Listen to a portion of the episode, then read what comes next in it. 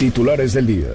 Lunes 4 de, de, noviembre de 2019 arranca en el Congreso la glosa correspondiente al cuarto año del gobierno de Jaime Rodríguez. Comparecen el secretario general de gobierno, Manuel González, y el secretario de Seguridad, Aldo Fassi. Será hoy cuando la Federación dé a conocer la cifra de los recursos del Fonden que serán enviados a Nuevo León para la reparación de los daños que dejó Fernand. Confirman autoridades hallazgo del cuerpo de Iker, menor de cuatro meses, que habría desaparecido con su madre en Montemorelos.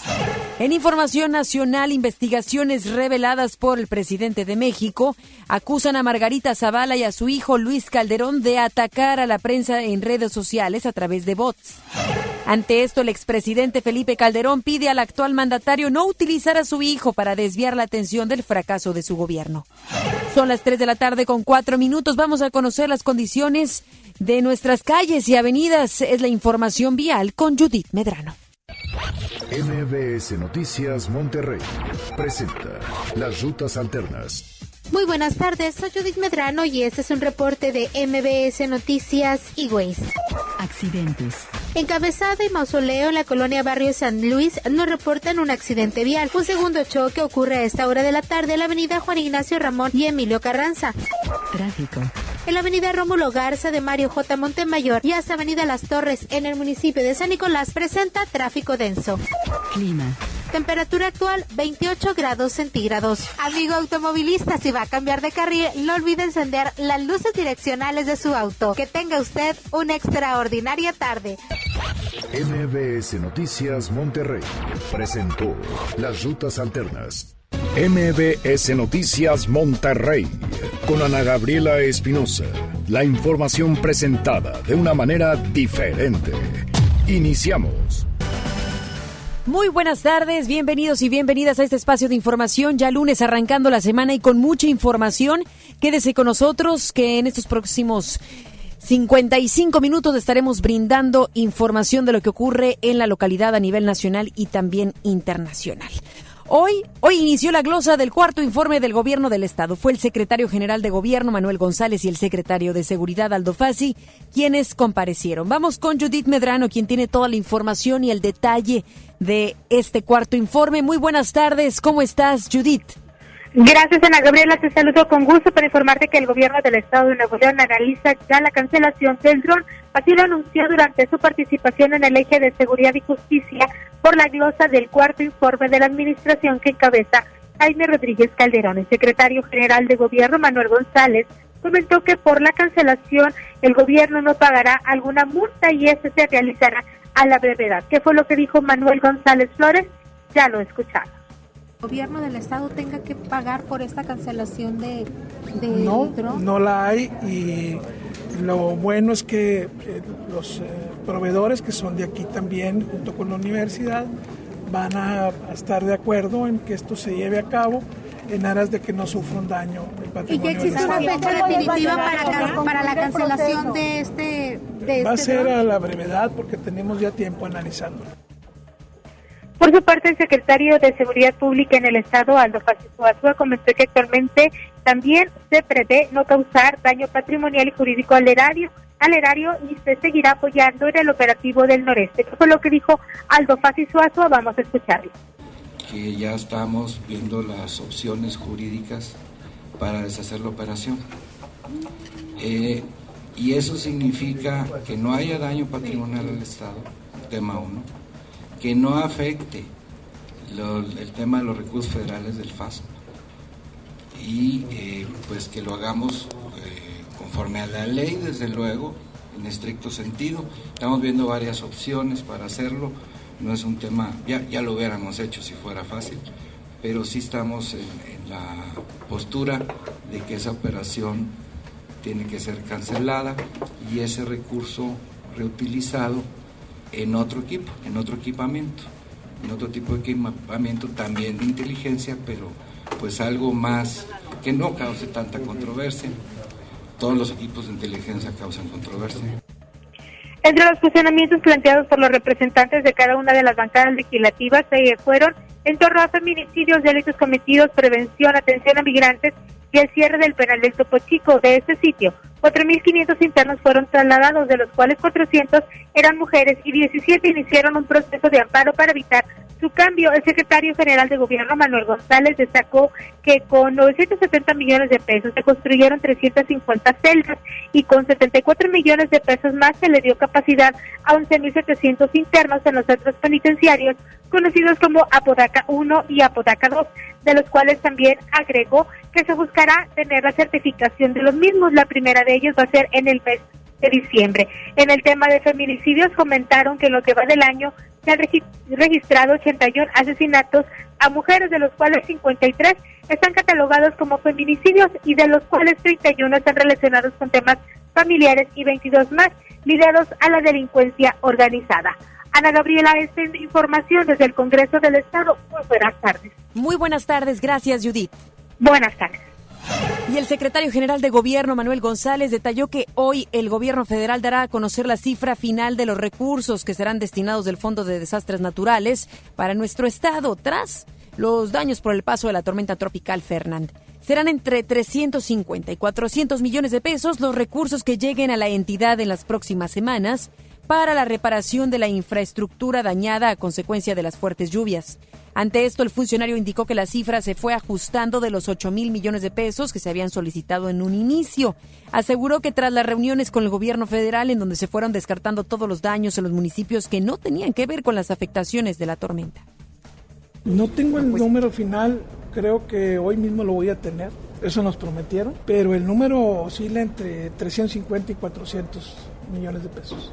Se están revisando escuela por escuela, calle por calle, parque deportivo por parque deportivo. Y si ese daño no tenía origen en el fenómeno natural, se retira de las propuestas que hicieron. La mayoría son propuestas de los presidentes municipales. Empezaron en 8 mil millones, luego 6 mil, luego 4 mil, luego 3 mil, luego 1.200, luego 800 y ahorita estamos entre 350 y 400. Y por ahí va a quedar.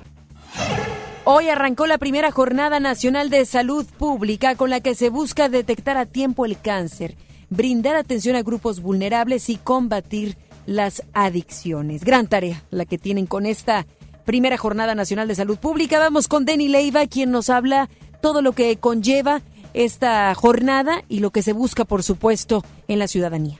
Así es, Ana Gabriela, muy buenas tardes. Te comento que con el propósito de acercar los servicios de salud a la población y para promover la cultura de la prevención, hoy arrancó la primera Jornada Nacional de Salud Pública en su edición 2019.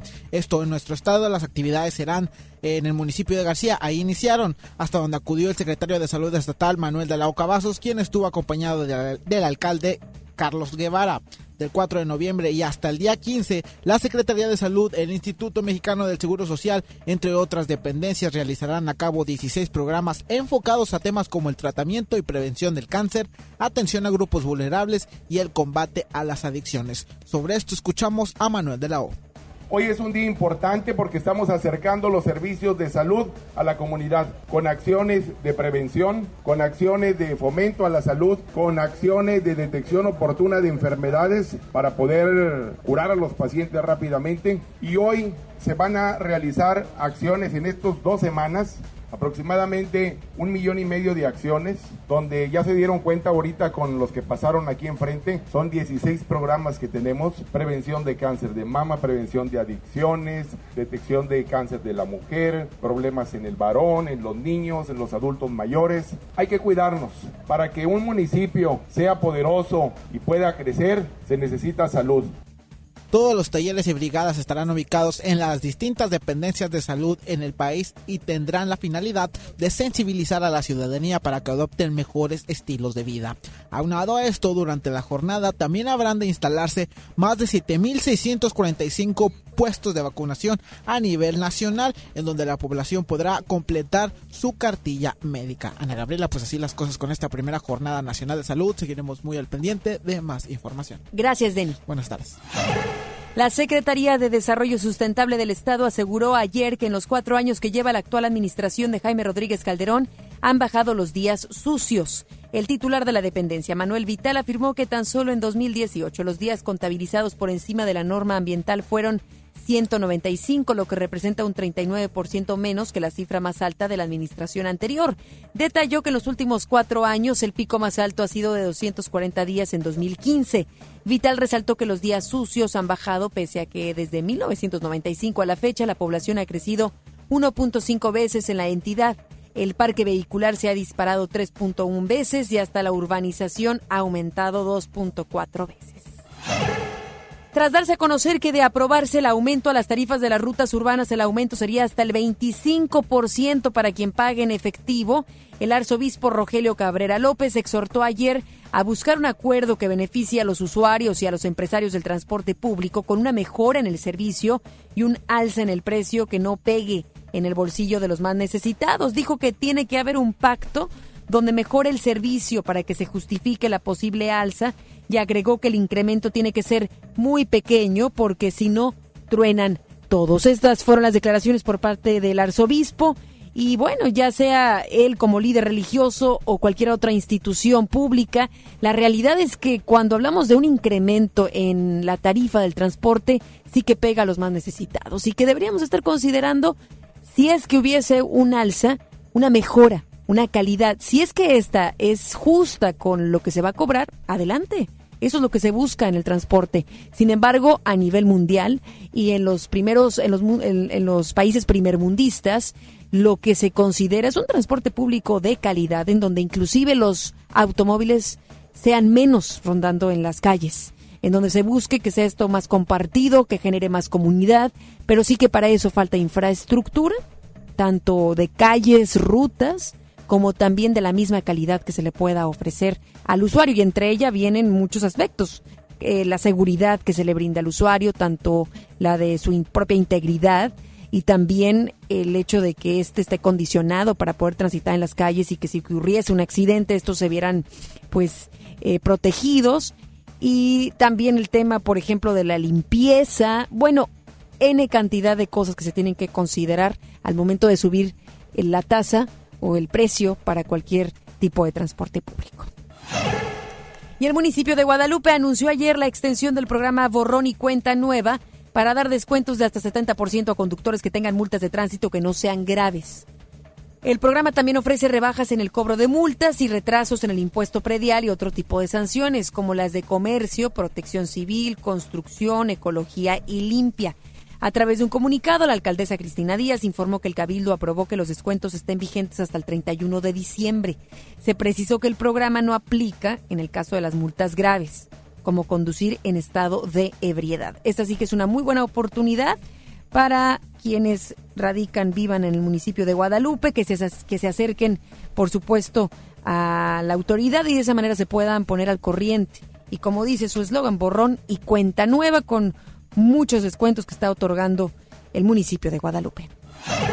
Y elementos de la Secretaría de Seguridad Ciudadana y Justicia Cívica del municipio de Escobedo fueron reconocidos por su labor. Vamos con Giselle Cantú, tienes todos los detalles de este evento. Buenas tardes. Gracias, Ana Gabriela. Muy buenas tardes. Informo que por su participación en acciones destacadas en beneficio de la ciudadanía, autoridades municipales de Escobedo realizaron la entrega de estímulos económicos a elementos de la Secretaría de Seguridad Ciudadana y Justicia Cívica. Te comento que la entrega se llevó a cabo en las instalaciones del C4, donde la alcaldesa Clara Luz Flores Carrales premió a un grupo de 73 elementos entre policías y monitoristas de dicha dependencia municipal. En entrevista, Flores Carrales comentó que los incentivos económicos, los cuales se otorgan cada dos meses, son un reconocimiento a su desempeño y por su participación en detenciones importantes. Escuchemos lo que nos comentó al respecto. Cada dos meses se hace una evaluación de las acciones que ha tenido la policía, todos los sectores, todos los niveles, desde el personal administrativo hasta em, el policía de orden, que es el policía, em, el, el, policía, vamos a decir, que tiene el, el primer rango y, hasta los jefes, precisamente para ver qué acciones pasaron durante estos dos meses en sus sectores de trabajo y que en base a esas acciones se les dé un, un reconocimiento físico y un reconocimiento eh, monetario. Aquí lo importante es que ellos sepan que la corporación es lo que es gracias a lo que ellos hacen, a lo que ellos se comprometen en el día a día y no nada más por aspiracionalmente a uno, a uno u otro premio.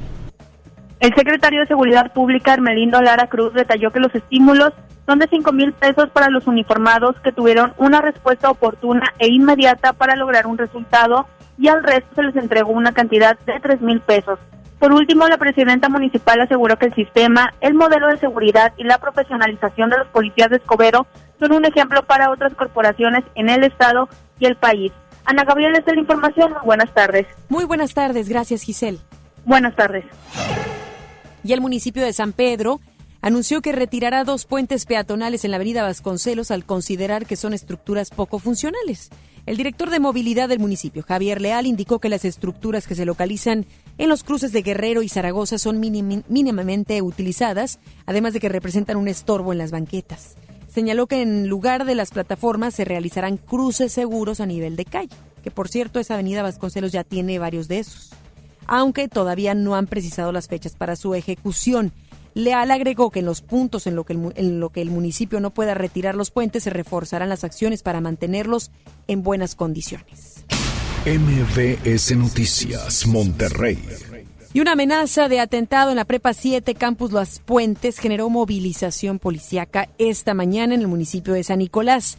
La alerta a través de redes sociales inició por una conversación de un grupo privado de Messenger llamado Grupo 121, donde un usuario identificado como Jafet Esaú escribió Mañana los veo, seguido de una imagen de un revólver. El joven que publicó la captura del chat comentó que Jafet tiene conductas muy explosivas y hasta raras. Y eso es lo que más le alarmaba de si era una broma o no. Pese a la presunta amenaza, las autoridades universitarias no suspendieron las clases en la preparatoria.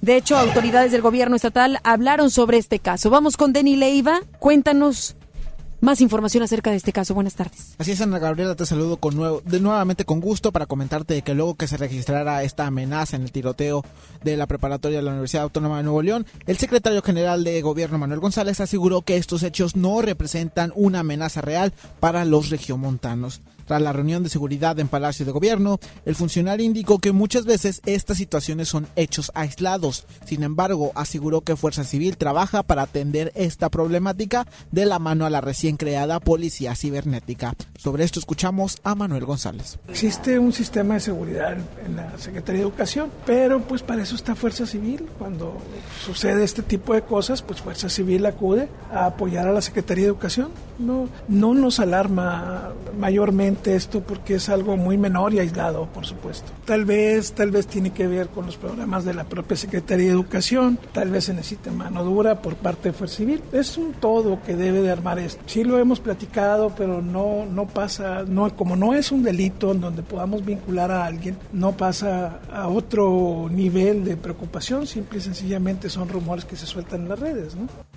El secretario general de gobierno incluso señaló que el hecho no ha sido discutido a profundidad en la mesa para la construcción de la paz, dado que las amenazas en redes sociales no son un delito que puedan ser vinculados a proceso. Ana Gabriela, así las cosas con estas amenazas, seguiremos muy al pendiente de todo lo que diga la policía cibernética. Importante la labor que hace la policía cibernética y más en estos días en donde ya todo se hace por medio de redes sociales o la mayoría de las cosas se hacen a través de redes sociales, incluidas las amenazas, entre otros temas, que bien se debería de estar legislando ya acerca de esto.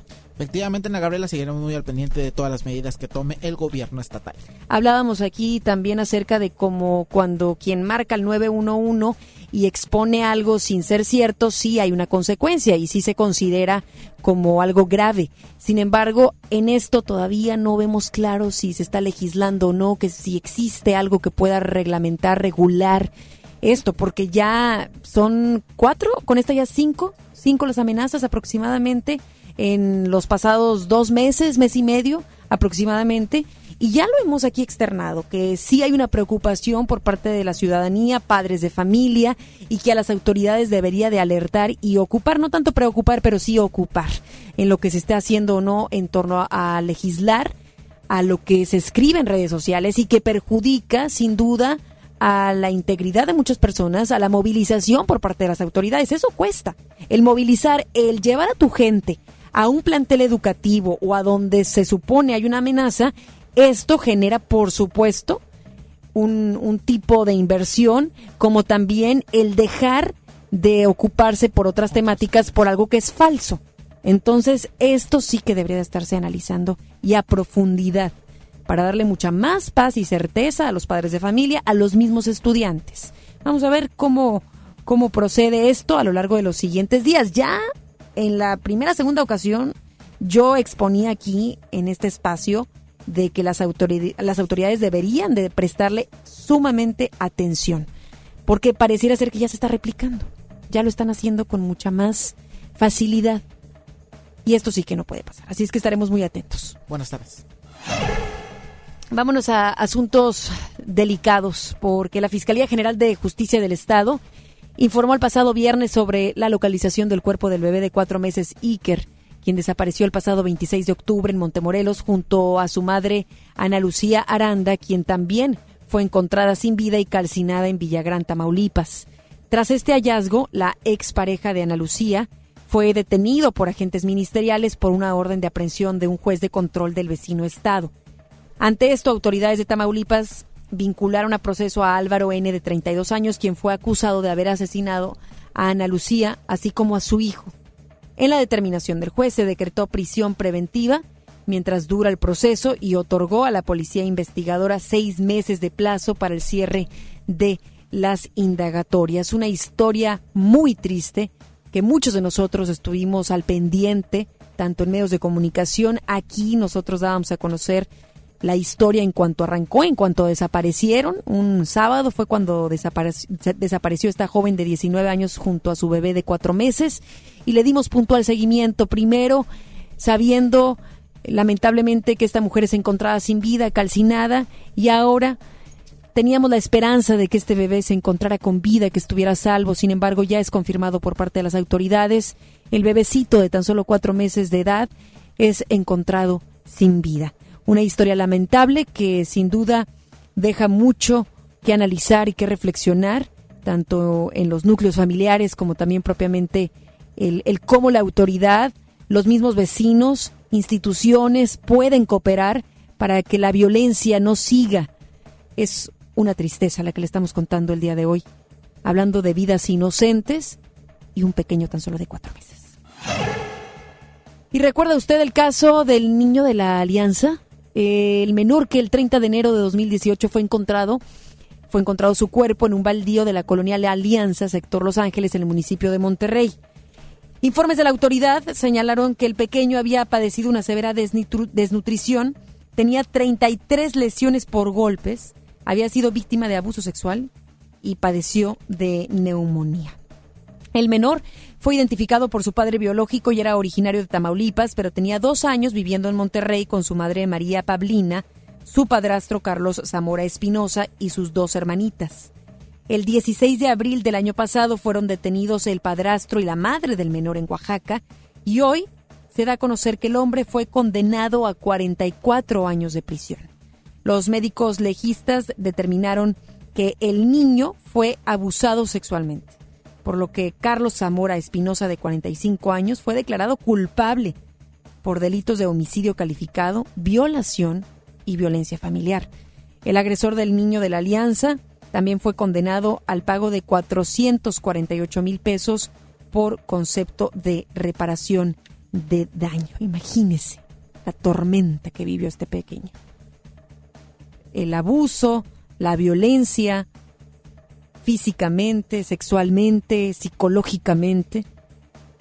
Padeció neumonía, por supuesto, por los malos tratos y no cuidado, desnutrición. Imagínese, no era alimentado. Es una tristeza que gente tenga a su cargo pequeñitos, pequeñitas. Sin duda, este caso y el que le compartíamos hace unos momentos, de la joven de 19 años y su hijo de cuatro meses que también pierden la vida en manos de un hombre, no nos dicen otra cosa más que en la sociedad está faltando mucha más amor y por supuesto la misma investigación por parte de las autoridades y que todos nos, nos sepamos parte de esto, que no seamos ajenos a estas historias. ¿De qué manera puedo involucrarme? ¿De qué manera puedo evitar que pequeños y pequeñas mueran en manos de hombres y mujeres que por X, Y razón, o bien relaciones amorosas, pasionales, estén terminando con la vida de ellos. Mire que conozco a muchas familias, a muchas parejas, instituciones, que darían todo por tener a esos pequeños y pequeñas bajo su cuidado. Hagámonos partícipes de verdad, todos, de alguna manera, para defender a los niños y niñas, porque uno pensaría quien está al cuidado de los pequeños, de los bebecitos, son los padres y madres. Sin embargo, en muchas ocasiones estos no, no están cuidándolos.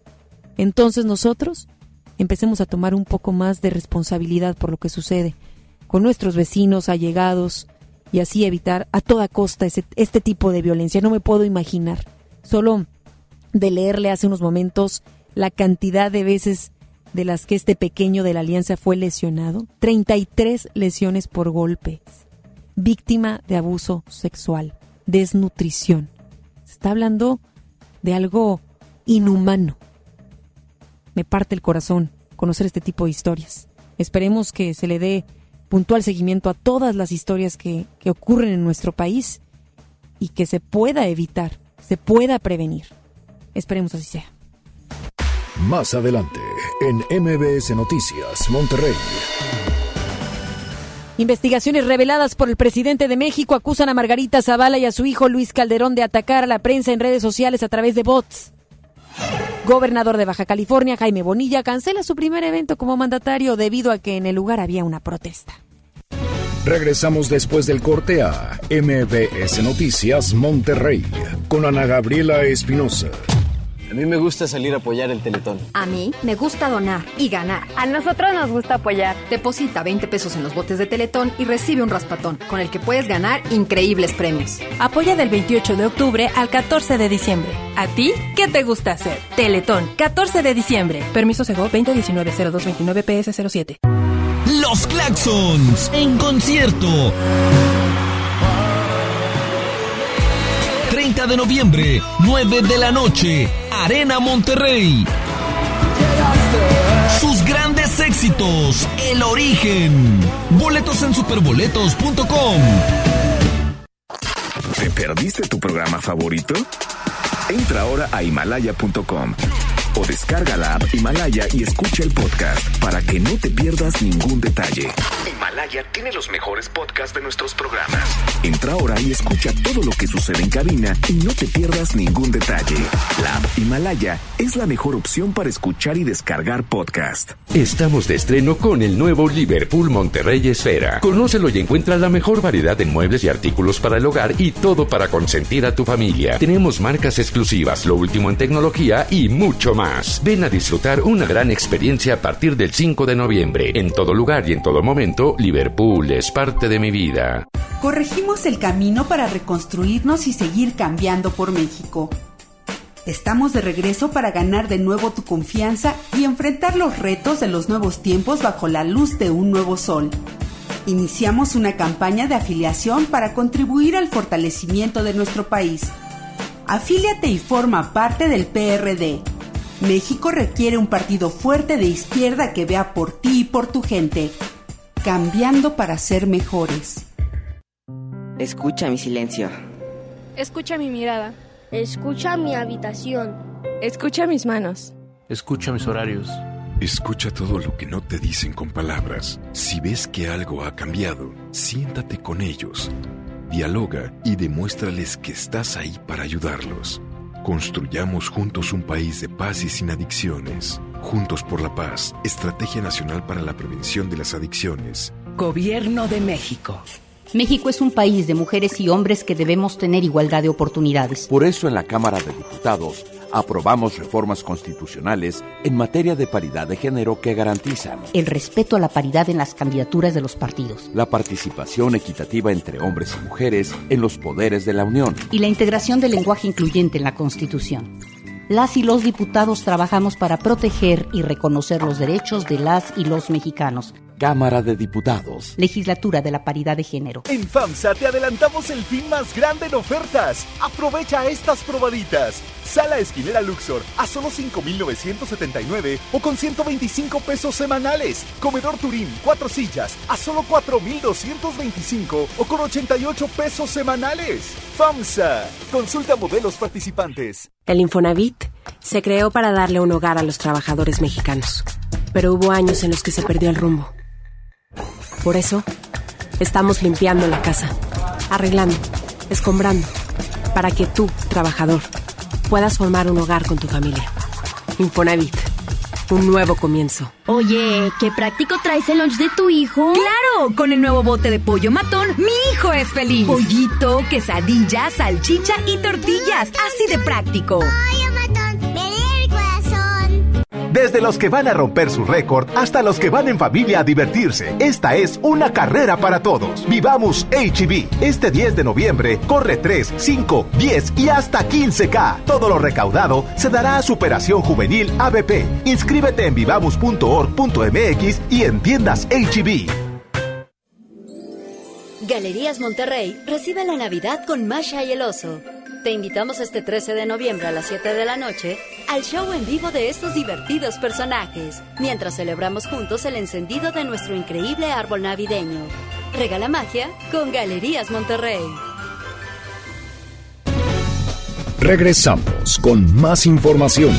MBS Noticias Monterrey con Ana Gabriela Espinosa. Información nacional. El presidente de la República presentó una investigación en la que señala que cuentas de funcionarios y funcionarios utilizan bots para atacar a la prensa. Vamos con Rocío Méndez, quien tiene toda la información.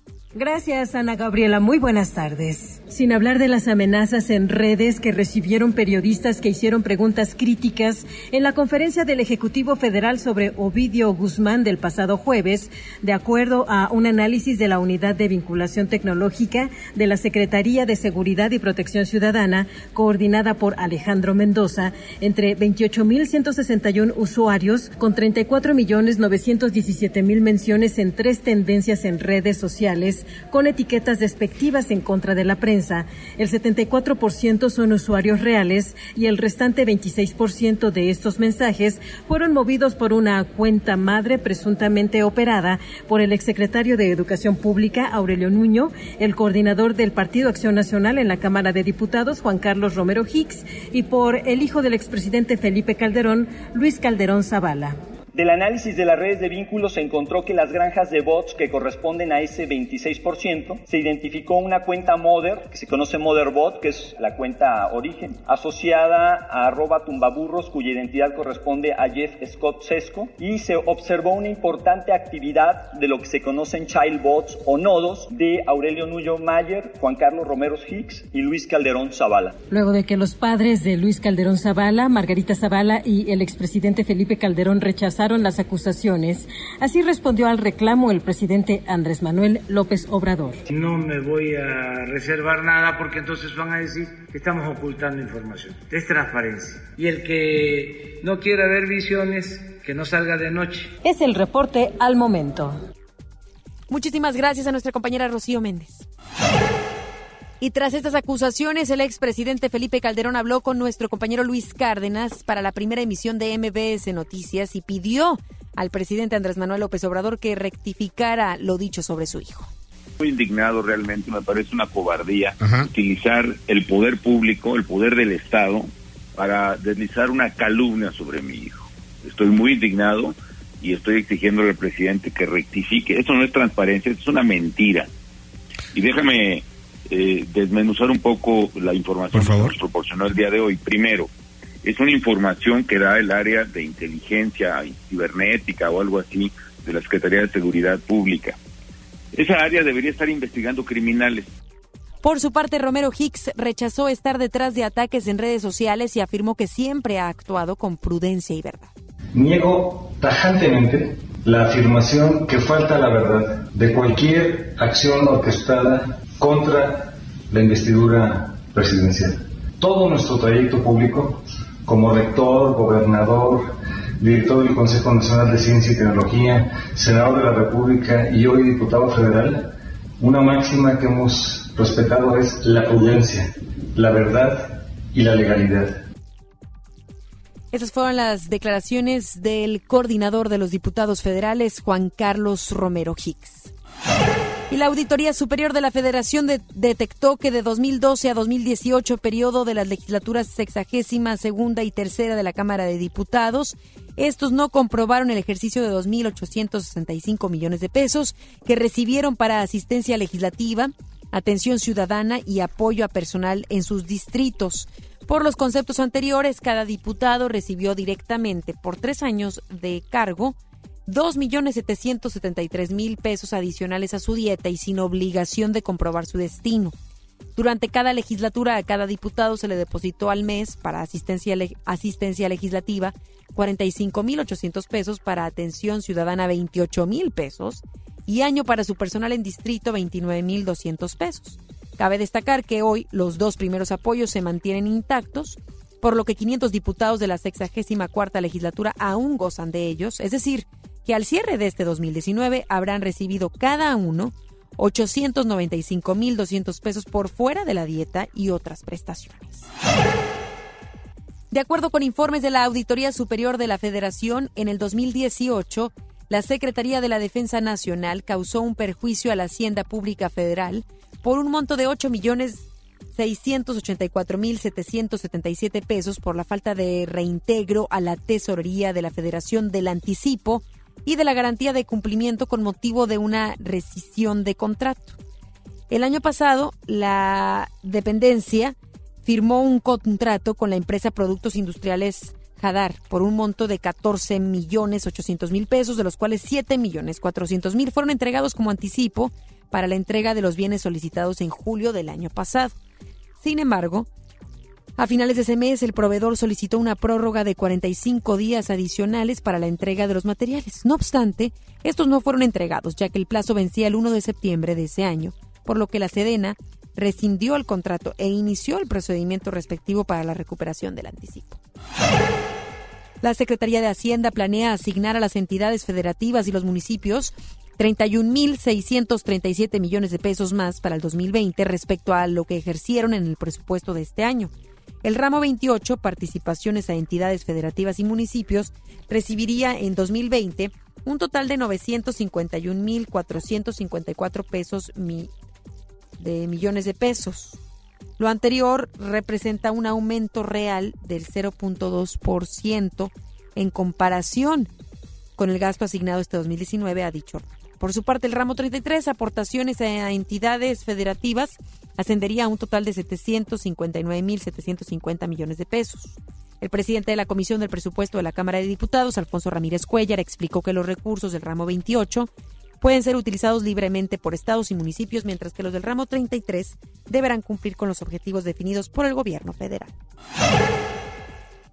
La Fiscalía General de la República anticipó que el exdirector de Petróleos Mexicanos, Emilio Lozoya, será castigado por recibir sobornos de la empresa brasileña Odebrecht. Y el sábado pasado, durante el juicio de la madre del exdirector de Pemex, Hilda Margarita Austin y Solís, los fiscales expusieron que desde sus cuentas bancarias el ex líder, el exdirector de Pemex recibía recursos de la constructora brasileña. Explicaron a la madre de Lozoya que su hijo trianguló dinero para ocultar su origen. Hilda Margarita también fue enterada de que su hijo recibió sobornos por 10.5 millones de dólares para otorgar contratos a Odebrecht. Y el gobierno federal subastará seis casas que eran propiedad de Joaquín El Chapo Guzmán que tenían una red de túneles conectados a las alcantarillas de Culiacán para evadir a la justicia. Una de ellas fue el centro de un operativo para aprenderlo que fue encabezado por la Secretaría de Marina en febrero de 2014. Este inmueble de dos niveles y que tenía una ruta de escape debajo de una bañera que se elevaba de manera eléctrica tiene un precio de salida de 2 millones 54 mil pesos. El domicilio con el costo más alto tiene un precio de salida de 11 millones 224 mil pesos, mientras que el de menor costo tiene un precio de salida de 1 millón 63 mil pesos.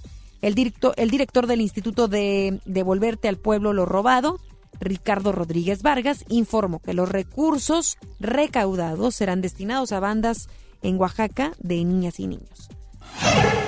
Y el gobernador de Baja California, Jaime Bonilla, canceló su primer evento que se realizaría en Tijuana por protestas de un grupo de vecinos del fraccionamiento Verona.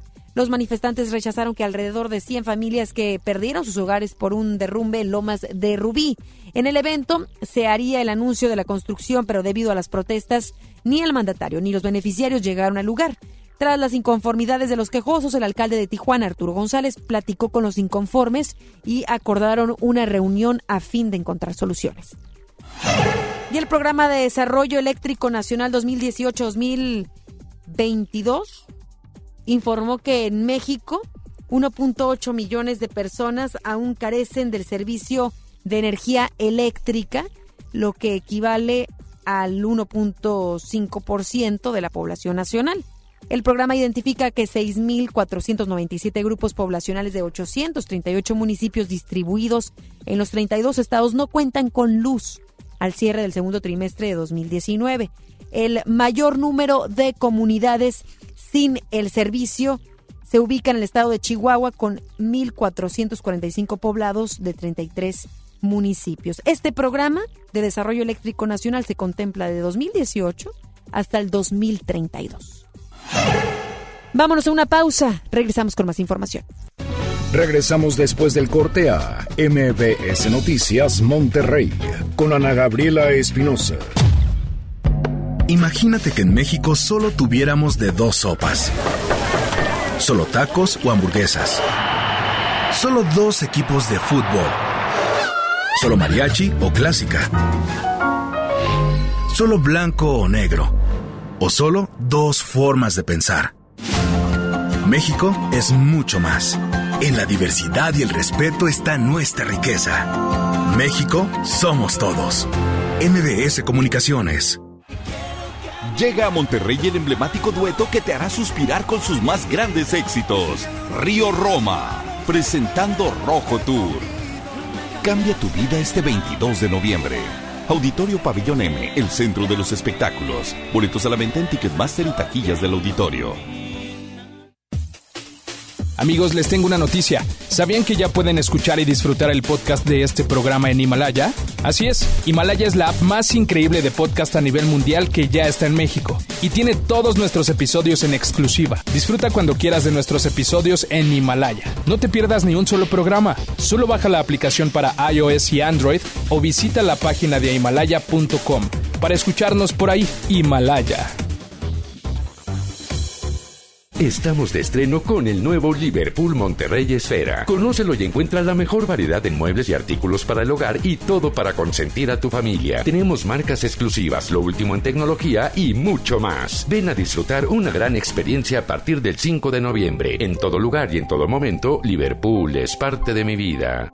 En Soriana el buen fin está por llegar. Muy pronto ofertas inigualables en toda la tienda. Electrónica, línea blanca, electrodomésticos, ropa y mucho más a los mejores precios. Te esperamos con toda tu familia para que aproveches las ofertas inigualables que tenemos para ti. Este buen fin, solo en Soriana.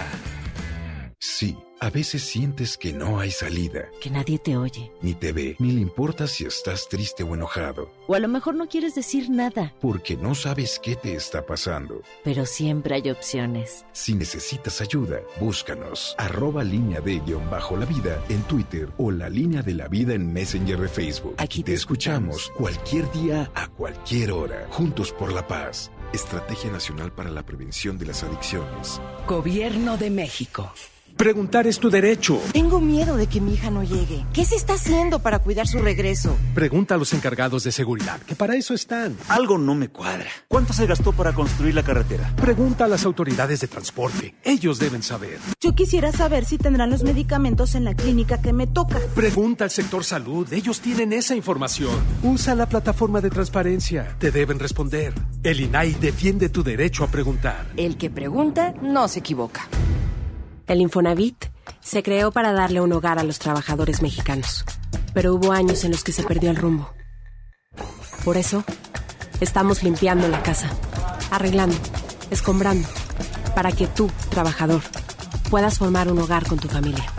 Infonavit, un nuevo comienzo. ¿Qué creen amigos? Petania Pets llegó a Monterrey con grandes promociones para tu mascota, donde vas a encontrar croquetas, medicamentos, accesorios y asesoría para cuidar a tu mejor amigo. Llámales hoy mismo 81 30 78 79 80 y 81 26 75 76 58. Contamos con servicio a domicilio sin costo, con presencia en San Pedro, San Jerónimo y Cumbres. Petania Pets, ayudamos a cuidar a tu mascota. ¿Quieren escuchar un cuento de Navidad? Sí. Entonces vamos a San Agustín. Ven y vive nuestro cuento de Navidad con un espectacular encendido de pino este 9 de noviembre acompañado de la Orquesta Dimo, divertido show de Santa Claus y muchas sorpresas más. Fiesta San Agustín, descubre lo mejor de ti. Ando muy apurada. Mi esposo vendió la computadora y mi hija necesita hacer la tarea. ¿Qué? Pero si la semana pasada remató la sala y la televisión. Ya nos pidió perdón. Dijo que va a cambiar. Y mañana otra vez te violenta en el patrimonio familiar. Y luego de nuevo te pide perdón. ¿Hasta cuándo? Cero tolerancia a la violencia contra las mujeres. Comunícate con nosotras al Instituto Estatal de las Mujeres al 2020-9773 al 76. Gobierno de Nuevo León, siempre ascendiendo. Galerías Monterrey recibe la Navidad con Masha y el Oso. Te invitamos este 13 de noviembre a las 7 de la noche al show en vivo de estos divertidos personajes, mientras celebramos juntos el encendido de nuestro increíble árbol navideño. Regala magia con Galerías Monterrey. Usted escucha MBS Noticias Monterrey con Ana Gabriela Espinosa. Ya regresamos con más información. Le informamos que hay una carambola de siete vehículos en Gonzalitos, a la altura del puente de Madero, frente al universitario. Esto se da de sur a norte, para que tenga mucha precaución si es que está transitando o piensa transitar por esta zona. Es a la altura del puente de Madero, frente al universitario. Imagínese, eh, ya le estoy describiendo, son siete vehículos los que, se los que se ven involucrados en esta carambola. Por supuesto que la gente está haciendo filas kilométricas para que tenga mucha precaución. No ande de mirón porque en muchas ocasiones es esa lo que eh, estimula que esto se genere mucho más tráfico. Así es que tener mucha precaución si es que está transitando en esa zona de la ciudad. Información internacional. Y el Departamento de Estado del Gobierno de Estados Unidos dio a conocer que para el año fiscal 2020 ese país solamente recibirá a solo 18 mil personas que huyen de sus lugares de origen y que buscan ser refugiados. Dicha cifra fue anunciada el pasado mes de septiembre y presentada formalmente este sábado a través de un comunicado de prensa, siendo esta la cantidad más baja de admisiones desde que se creó el programa en 1980. Sin embargo, el gobierno estadounidense del presidente Donald Trump en el año fiscal 2019 estableció un tope de 30.000 refugiados. Y los gobiernos del presidente de Venezuela, Nicolás Maduro, y del presidente de El Salvador, Nayib Bukele, ordenaron desalojar a las delegaciones diplomáticas de los países contrarios de sus territorios en la división de ideologías políticas. Los hechos se dieron luego de que el presidente salvadoreño ordenó el pasado sábado la expulsión de los representantes diplomáticos nombrados por el gobierno de Maduro en ese país, esto como muestra de apoyo al gobierno del titular de la Asamblea Nacional de Venezuela, Juan Guaidó. Dicha decisión fue dada a través de un comunicado en la cuenta del presidente Bukele, quien dio un plazo de, 20, de 48 horas a los diplomáticos venezolanos para dejar su país. Luego de esto, el mandatario Maduro dio a conocer el día de ayer a través de su cuenta de Twitter un comunicado donde también solicitó a los diplomáticos hondureños dejar su país en un lapso de 48 horas. El presidente venezolano agregó que Bukele asumió oficialmente el triste papel de peón de la política exterior estadounidense en su estrategia de agresión contra el pueblo de Venezuela. Y la UNESCO dio a conocer a través de un informe que los asesinatos contra periodistas en el mundo aumentaron un 18% entre los años 2014 y 2018 en comparación con los cinco años anteriores. Dicho informe lleva por nombre Ataques intensificados, nuevas defensas y fue presentado con motivo del Día Internacional para acabar con la impunidad de los crímenes contra periodistas donde se muestra que el 90% de los responsables de los asesinatos a periodistas están impunes. Además, reveló que en lo que va de este año hasta el mes de octubre se han registrado 44 muertes de trabajadores de la información, un número menor al mismo periodo en 2018 con 90 asesinatos. Los espectáculos con Ramiro Cantú. Muy buenas tardes, Ramiro. ¿Cómo estás? Adelante con la información de los espectáculos. Gracias, Ana Gaby. Vamos con la información de los famosos.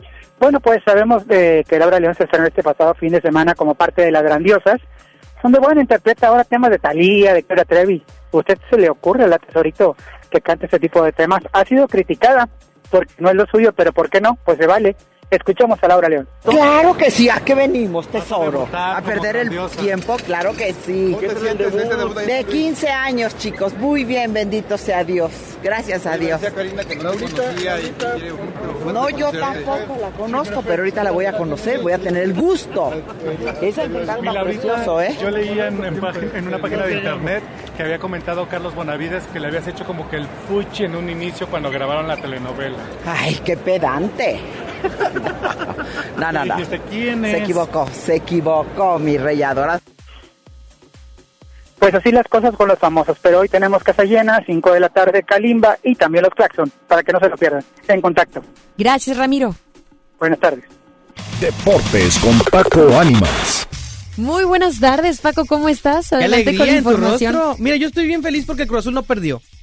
Pues no jugó, no jugó.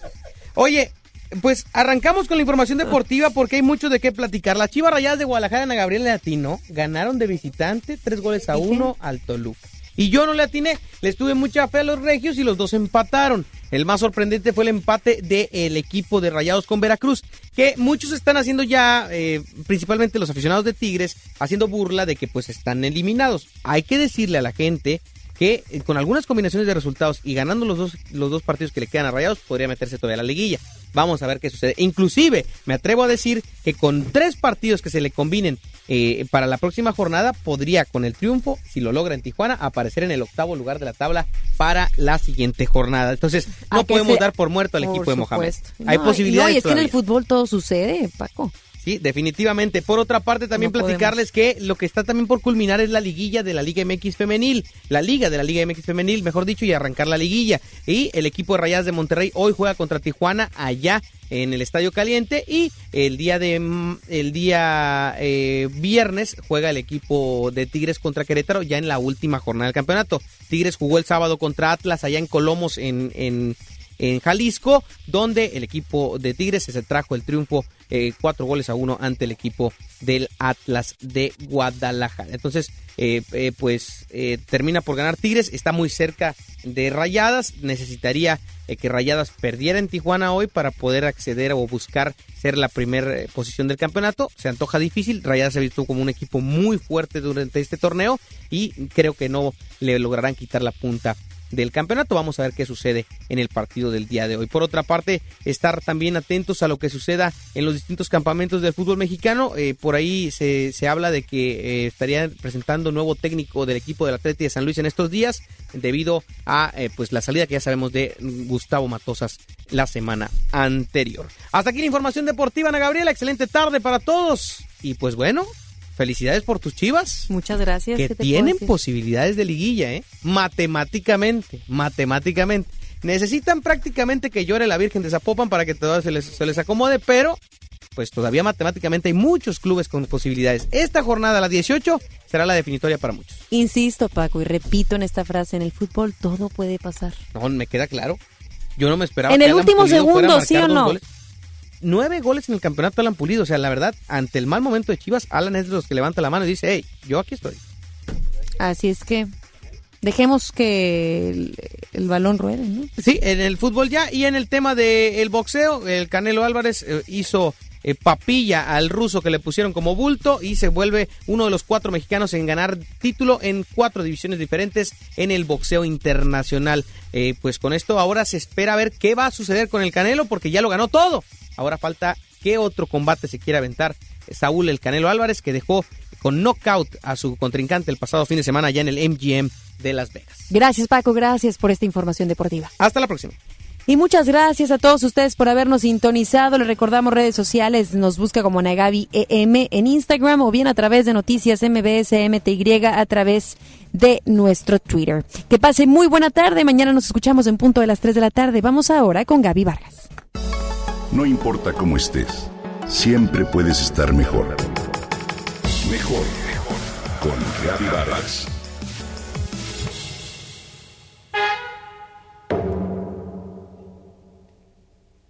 Alas, cuernos y cola. Garras, lenguas y pico patas felinas, cuerpo lobuno y cabeza emplumada. Así son los alebrijes, las quimeras mexicanas, animales fantásticos y multicolores, fruto de la imaginación de nuestros hábiles artesanos.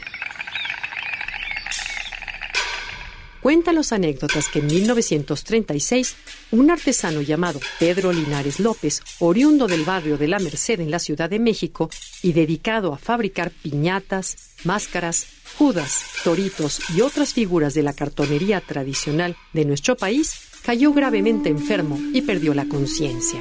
En ese estado entró en un sueño profundo y comenzó a viajar a través de un hermoso bosque. Se sentía en calma y feliz cuando de repente los árboles, las rocas y demás seres del bosque se transformaron en unas criaturas extrañas, en unos animales que no podía reconocer y que le gritaban todos al mismo tiempo. Alebrijes, alebrijes, alebrijes. Al tratar de salir de ese lugar, despertó de pronto en medio de su propio velorio. Días después, ya completamente recuperado y con la idea de que su familia los conociera, comenzó a moldear y a dar forma a estos extraños seres con sus materiales habituales, periódico, papel, engrudo y pintura. Fue así que nacieron los alebrijes que hoy conocemos y que se inició la tradición y el legado artístico de don Pedro. A la muerte de Pedro Linares a los 86 años de edad, sus hijos y nietos y muchos artesanos más han continuado con la fabricación de los alebrijes, cuya existencia se ha popularizado gracias al reconocimiento que en su momento les han dado varios artistas de la talla de Frida Kahlo y Diego Rivera, así como gracias al documental que filmó en 1975 la cineasta Judith Bromovsky, quien dio a conocer a todo el mundo estas figuras tan propias de nuestro país. De esta manera, los alebrijes han sido exhibidos en muchos museos y galerías de Estados Unidos y de Europa, y son muy cotizados por algunos coleccionistas. En la década de los 80, las creaciones de Pedro Linares también fueron la inspiración para artesanos oaxaqueños de los pueblos de San Martín, Tilcajete y San Antonio Arrazola, quienes trasladaron las figuras de los alebrijes a la madera tallada. Por influencia del talentoso artesano Manuel Jiménez Ramírez, los pobladores de estas comunidades, que se han dedicado por cientos de años al tallado de madera de copal, dieron origen a este nuevo género de arte popular, los llamados alebrijes de Oaxaca, los cuales difieren de los originales en que no retoman la mezcla de varios animales, sin embargo, sí conservan su destacado colorido, fino decorado y apreciada belleza. Para dar reconocimiento a estas emblemáticas figuras, cada año cerca de las festividades del Día de Muertos, el Museo de Arte Popular de la Ciudad de México organiza un concurso y desfile de alebrijes monumentales, los cuales decoran por pocas semanas algunas de las avenidas principales de la ciudad o el zócalo capitalino. Distintos colectivos de artistas independientes o patrocinadores participan en ello y nos deleitan con su única y desbordada imaginación.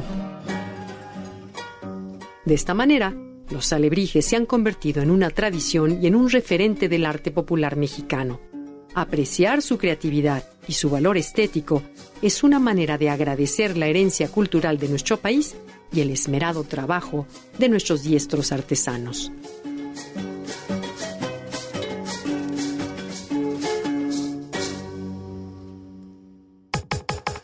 Comenta y comparte a través de Twitter. Gaby-Vargas. No importa cómo estés, siempre puedes estar mejor. Mejor, mejor. Con Vargas. Esto fue MBS Noticias Monterrey con Ana Gabriela Espinosa. Lo esperamos en la próxima emisión o antes si la noticia lo requiere.